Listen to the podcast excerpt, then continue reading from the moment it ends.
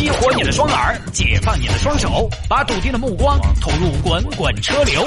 微言大义，换种方式，用听觉纵横网络江湖。给我一个槽点，我可以吐槽整个地球仪。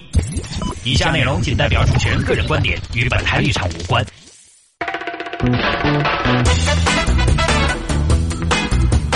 欢迎各位来到今天的微言大义，要继续跟您分享网络上一些热门的、有意思的小新闻。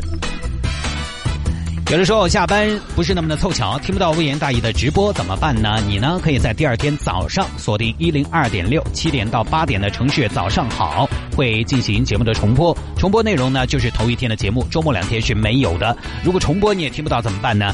收听我们节目的平台其实也有很多的，比如说手机上下载一个软件叫做喜马拉雅。现在这个软件啊，大家都流行说什么呢？小程序、A P P、App 啊，喜马拉雅上面搜索“微言大义”就可以收听了啊。他除了可以听我们的节目直播之外呢，还可以来进行重播。另外的话呢，微言大义我会持续的在上面来更新，因为我的节目其实说起来结构还挺复杂的。五点到七点这两个小时都是我的节目，叫《城市大玩家》，但是呢，微言大义是在六点播一首歌曲之后才开始的。那么很多朋友呢，他对听音乐没什么兴趣，觉得探哥播歌的品味。够烂的，跟他审美不太搭，所以他只愿意听微言大义。那怎么办呢？在喜马拉雅上面，我会持续的更新节目的内容。呃，你直接在喜马拉雅上面搜索“微言大义”，就可以单独的听到我的微言大义了，而且是没有广告版的。那下了节目找我有什么事情呢？微言大义有什么小新闻的素材可以推荐呢？有欢迎您在微信上面直接搜索谢探的私人微信号，拼音的谢探，然后是数字的零八幺三，拼音的谢探，然后是数字的零八幺三，加为好友来跟我留言就可以了。那有听众朋友呢，昨天说了聊一下中国剩女多的城市房价一定会上涨这么一个话题。这个经济方面的东西呢，我不太懂，但是如果根据这个结论可以指导我们的行动啊，就是解决剩女降房价。各位男士，该行动起来了，知道吗？其实呢，这个结论多而不少，我个人觉得有点无聊，因为很简单，剩女里面有很大一部分呢，她是因为什么呢剩下呢？是因为，呃，眼光比较高。她为什么眼光比较高呢？是因为她的条件非常好，有很大一部分是高学历、高收入，她只能找比自己强的男士，而这部分比自己更强的男士，非常优秀的男士呢，他们其实很快或者说很早很合适的就解决了自己的婚姻问题。于是呢，这部分。呃，高收入、高学历的剩女呢，因为她眼光比较高，而选择的面又非常的窄，所以呢不太好选。往往是收入越高，学历越高。其实我觉得也能说明一个问题是什么呢？就是收入越高，学历越高，这个城市对人才的吸引力越大。城市对人才的吸引力越大，那就越是大城市，而越是大城市，房价也就越高。这个基本没什么争议嘛。所以呢，这个有什么好说的？没什么好说的。对于说剩女多，所以房价要涨，那可能主要是剩女她不，呃，她即使不结婚，可能在条件允许的情况下也会买房。人家是一套房住三口人，一家三口嘛，她是一个人住一套房。同样是一万人，比如说咱们成都有一千的剩女，九千的三口之家，假设都要买房，那么就是需要四千套房子。而如果北京有四千剩女，六千的三口之家，假设要买房，那么就需要六千套房子。这个需求相比成都就大了很多，所以这个啊没有大数据的支撑呢，大家不必当真。我们还是来看这个吧，啊，当然也是跟婚姻有关。离婚女性坟墓中感受死亡，获得重生。这个呢是听众朋友今天在微信上给我留言让我聊的。很多朋友问我微言大义要不要准备？你说要不要？每天选新闻就要找半天，因为呢媒体啊这个其实并不是什么都可以说的。我的能力也不是说什么像什么，说什么都有道理。媒体的困难之处就在于什么呢？给大家分享一下吧。倒倒苦水好吗？媒体的困难之处就在于甲方太多。很多朋友，你们做生意搞业务，你们就一个甲方，你对唯一的甲方负责就好了。或者说呢，你当然啊，你生意做得非常好，你有很多的甲方，这个也是你的客户，那个也是你的客户。但是你的客户和你的甲方之间，他们互不影响，互不干预你的甲方与甲方之间。而我们媒体甲方就很多。广告客户是甲方，上级单位是管你的甲方。听众朋友啊，听众朋友就不说了吧，甲方已经要不到台了，已经配不上你们高贵的身份了。你们那是上帝，你们是嘎的。有的时候听众高兴了，其他两位不高兴，垮死；其他两位甲方高兴了，听众朋友有的时候不高兴，没人听也垮死。这里面这三个你哪个惹得起嘛？所以啊，你以为逮着什么新闻就打胡乱说啊？每天都要挑很久。有的时候我坐在电脑前翻一两个小时，其实准备不了多久，但是呢，选题 要整很多时间。哎呀，就有的时候翻这个新闻啊，一两个小时翻不到一条，就觉得今天这个世界平静的让我想死，奇葩们都放假了吧？真是翻几十分钟一无所获，有的时候太血腥的不行，太狗血的不行，写的太简单的新闻也恼火，因为有些新闻标题看起来哦很有意思，油爆爆的，就愿意点进去一看，然后进去看正文，正文差不多就是标题，标题差不多就是正文，十几分钟的内容怎么凑得够？所以啊，真的还是非常感谢听众朋友们给我提供新闻。说实话，我讲句良心话，我每个月那么那么高的工资里面，有至少百分之五十是我的听众朋友们的。但是我是不会给你们的，口头表示一下感谢，好吧？好吧，这个事情光听标题呢，大家可能觉得比较抽象啊。事情是发生在重庆，重庆呢这个活动这个组织的发起人是叫刘女士，刘女士呢是一九八七年出生，她呢在十九岁的时候就很早结婚了，然后二十一岁就当了妈，二十七岁创业失败，失败之后呢又被老公虐待，李一天啊，好不容易挣点钱拿出去烧烤，这样安逸了啊。就天天在家里被骂，被老公冷暴力，有时候啊提出一些要求。老公我要，咦你要个串串，你有啥子资格要？你先把外头的钱要回来再说。你你还要我？哼！后来刘女士万念俱灰，最终呢跟老公离婚，生意失败，家庭破裂，这一切啊放在很多人不管男女，放在很多人身上就喊垮死了，经不住这样的打击。但是刘女士没有，年轻人。啊，朝气蓬勃，反倒是破釜沉舟，哀兵必胜。经过两年的努力，曾经一百五十八斤的她，只有九十九斤了。就感情这两年，刘女士光顾着减肥了。其实也不是啊，她是什么呢？她是媒体这么描述的啊，只是想说明刘女士这两年特别的辛苦，她一个人啊，这个大概能想到吧。采访的时候大概是这个样子的。呃，请问刘女士，这两年你是怎么熬过来的？啷个熬过来的？我两年瘦了五十九斤。你以为黑撇脱，没得那些好事情，就累瘦了的。现在呢，刘女士二十九岁，资产上千万。然后呢，人就是这样的，人有的时候他一旦有了自己成就之后，有了能力之后，他就膨胀。啊，这个膨胀是个中性词啊，他膨胀，他有了自信，膨胀出一种想要改变世界、改变这个社会的愿望，想要帮助更多人的愿望，想要当救世主。这说的好听呢，就是责任感、使命感，想当救世主；说的不好听呢，有的时候有点好为人师。所以啊，经常哈，我们去听讲，你看我们都有这样的培训嘛，很多单位企业都有，呃，那些找一个啥子领域内的专家或者说顶尖人士来给你讲个课，听一些专业业内顶尖人士的课程，你会发现他有很大篇幅在吹嘘自己的发家史。我当年是二零零八年出来做生意，在二零零八年下半年我就失败了，但是我后头没有放弃，我在二零零八年快过年的时候我又发起来了，反正就是吹嘛。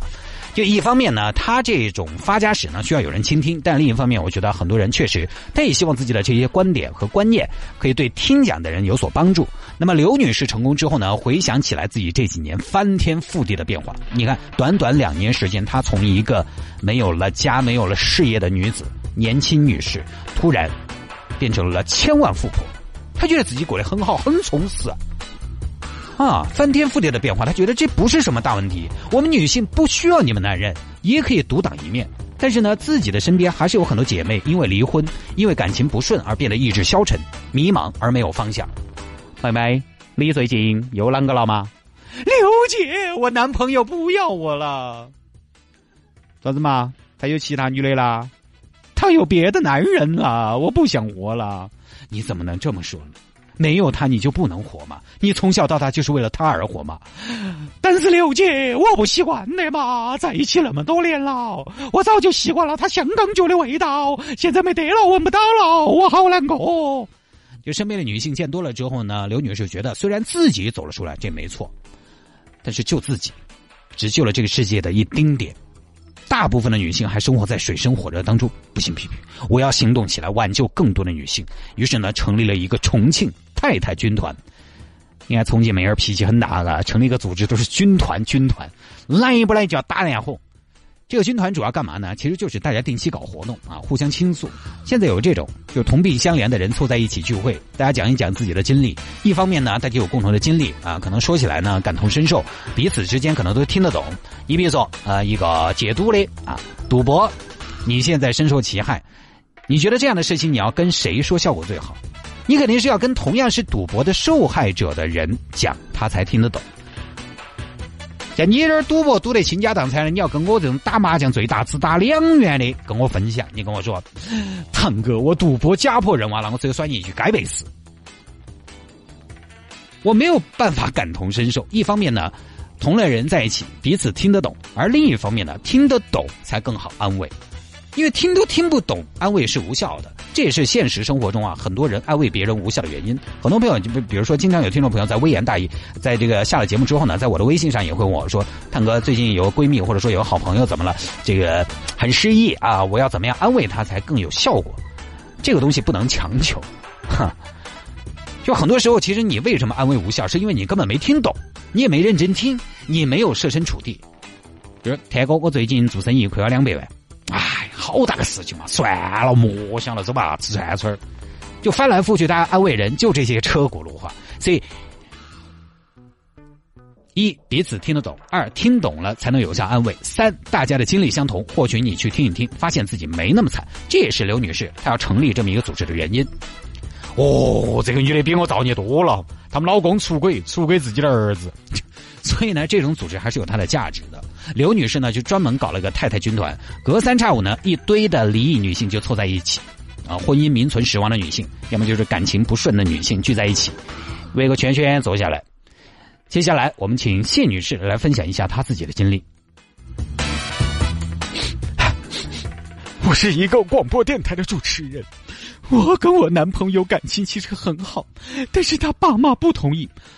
他妈老二为啥子不同意？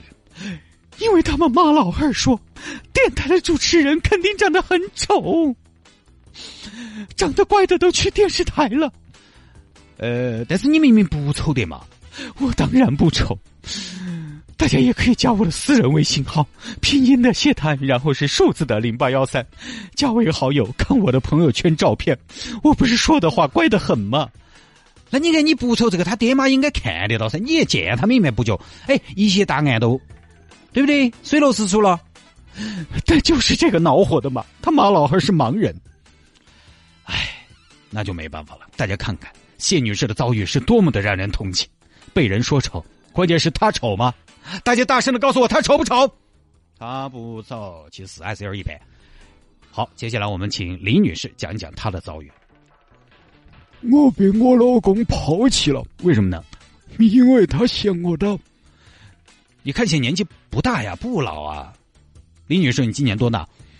我今年九十二，关键是我九十二，他嫌我老，然后他跟我离婚了，他就找了个今年九十六的，我觉得我遭欺骗了。大家看看李女士的遭遇，在九十二岁的高龄被自己的伴侣抛弃，那李女士，我们今天看你的状态非常不错，非常平静，也非常幸福。那么你是怎么走出来的呢？给大家分享一下好吗？我是这么的。我那个死老汉儿啊，刚刚搬出来两天，他就死到那个太婆屋头了，我就走出来了。大家看看多么的励志啊！反正一天呢就搞这些事情，然后就在这个组织不断的运行过程中呢，刘女士也在不停的学习和创新。最近呢，她就搞了个坟墓绞死，希望通过这种体验死亡的方式，让体验者直面过去，学会感激，学会忏悔，珍惜生命，更加积极的面对失败，面对人生，开始新的未来。今年的二月二十号这一天，刘女士组织了十二名女性来到了重庆歌乐山山坡的一片油菜花地，菜地里有六个挖好的坟墓。这个所谓的坟墓啊，其实呢就是五个长方形的坑，根本没有封顶，它就是五个槽槽啊。然后每个坑下头呢铺个塑料布，防止体验者弄脏衣服。这接下来，体验者挨个的躺进坑里，故作死亡状。上面一排人呢也屏息凝神，一片肃穆。那上面有人说话，各位死者，你们好。在你们感受死亡的寂静的同时，那么，也请你们思考以下几个问题：小刘，不要抠鼻子，你现在已经死了，不能动。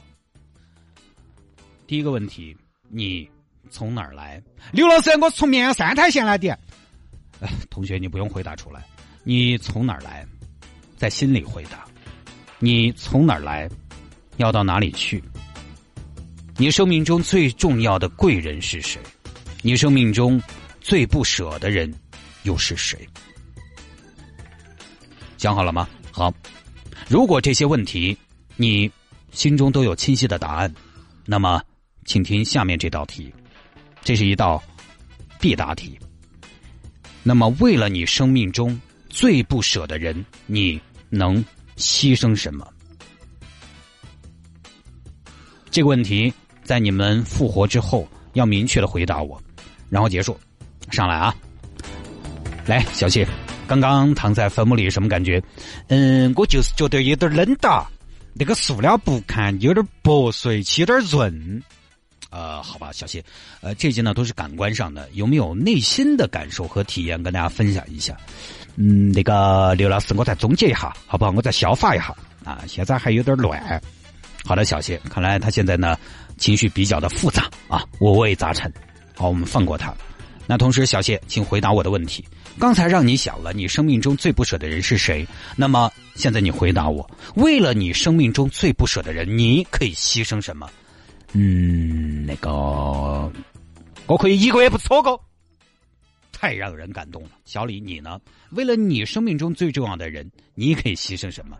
呃，那个刘老师，我为了我那个生命中最不舍的人，我可以牺牲，嗯，我可以两个月不买衣服。嗯，漂亮。大家看看，我们从小谢和小李的回答中得出了什么？呃，老师，我们能得出小谢爱吃火锅，小李爱买衣服。嗯，但是我觉得更重要的是，我们得出了为了自己不舍的人，无论是小谢还是小李，你们看到没有？他们都非常愿意付出，愿意牺牲。所以，当你不开心的时候，想想你最不舍的人；当你遇到难关的时候，想想你最在乎的人。其实生活中有很多值得我们去发现的东西，有很多值得我们去留恋、去付出、去牺牲的东西。感情或者说男人，只是生活的一部分，它绝对不是我们生活的全部。正具体说的什么呢？我也不知道。前面这一段我自己编的，我就只知道呢，媒体报道效果很好，有些人甚至是现场失声痛哭。这个地下这么脏，我今天穿的不拉达的嘛？开玩笑啊，这么大概就是刘女士的坟墓教室的整个流程。那具体呢？因为他这个报道其实也很简单，所以呢，更多其实是我的一个猜想。关于这种模式有没有用呢？网友大多是说这形式大于内容，并没有什么卵用。那我们来看看专家怎么说的。知名的社会学者刘建国认为，这是非常好的一种方式。人们通过睡进坟墓，直接感受死亡，假设已经死亡，从而改变个人对过去、现在、未来的诠释，重新的来看待生命，获得重生。那这个事情呢，我也来说说我的观点吧。因为我看了听众朋友的留言，很多朋友呢都对此嗤之以鼻。我觉得你们的生活过得太粗糙了。其实之前呢，我也是一个过得很粗糙的人，但是后来我发现啊，人有的时候一辈子呢，还是可以有一些仪式感。其他这个坟墓教室呢，就是一种仪式。做这个事情呢，最大的收获，我估计呢，就是仪式感的收获。这种仪式感会让你觉得你要认真的去做一件事情，而这个事情呢，就是你要认真的去思考自己。人生的目标，或者说在离开了男人、离开了家庭之后，你是谁？或者说呢，从态度上觉得，我们要认真严肃的思考这个事情。有一种观点是，只有用庄重和认真的态度去看待看似无趣的生活，才能发现生活真正的乐趣。这个坟墓教室其实也一样，啊，不管是氛围的营造，还是语言的配合，加上你自己，如果你的内心是不抗拒的，首先你要。你要暗示自己，这个可能会有用，或者说我要认真去做这个事情。首先，你不是说哦，这好瓜，我哪要搞这些事情？你如果是持着后面这样一种心态，这种事情对你是没有任何效果。你首先要不抗拒它，要在不抗拒它的情况下，可能把仪式感、仪式做足，可能确实呢会让一些朋友多而不少能够沉浸其中，真的会认真的感受死亡、体验重生，从中呢得到一些什么东西，收获一些什么东西，至少呢体验你会有吧。对不对？它是是瓜还是好？体验你会有。当然，在旁人看来呢，如果你刚好从那儿过，呃，这个我在我自己的朋友圈也发了图片，大家可以加我的微信号去看一看。就是啊，你看这个照片呢，或者说你刚好从那儿路过，就看了一群人躺到那儿，上面的人念念有词，你可能觉得，哦哟，啥子？妖魔鬼怪子？确实，我们光看图片呢，听我这么讲呢，会觉得看起来挺傻的。但是呢，可能身处其中的人觉得是有用的，哎，我觉得这就够了。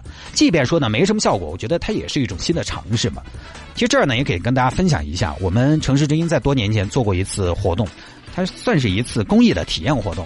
这个活动叫什么呢？叫黑暗对话。它是什么呢？在一个完全没有光的环境里，大家在一起交流，那是模拟的盲人的一个生活状态。很多参加的人都说有收获。具体到身上呢，能改变他什么？可能未必，但起码是一种体验。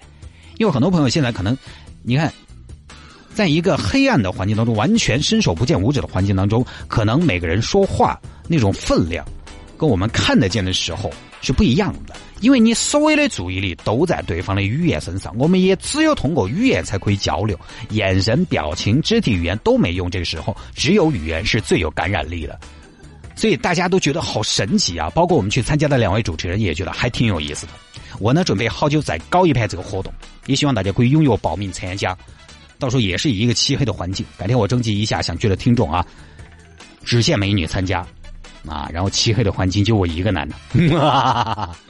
哎，说回来，其实刘女士他们搞这个坟墓体验呢，大体上我还是觉得可以试一下。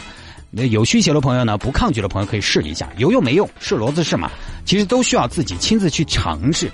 只是呢，我有点建议，他那个坟墓啊，可不可以做的真一点因为你光是刨个坑儿，又是野外，朝天一躺，那个多亮啊，刺眼。我们那个黑暗对话当时是完全没有光的，仪式感的东西要做好，首先就是要把道具和流程整得像模像样，而且这个仪式啊，越复杂越宏大，给人带来的触动越大。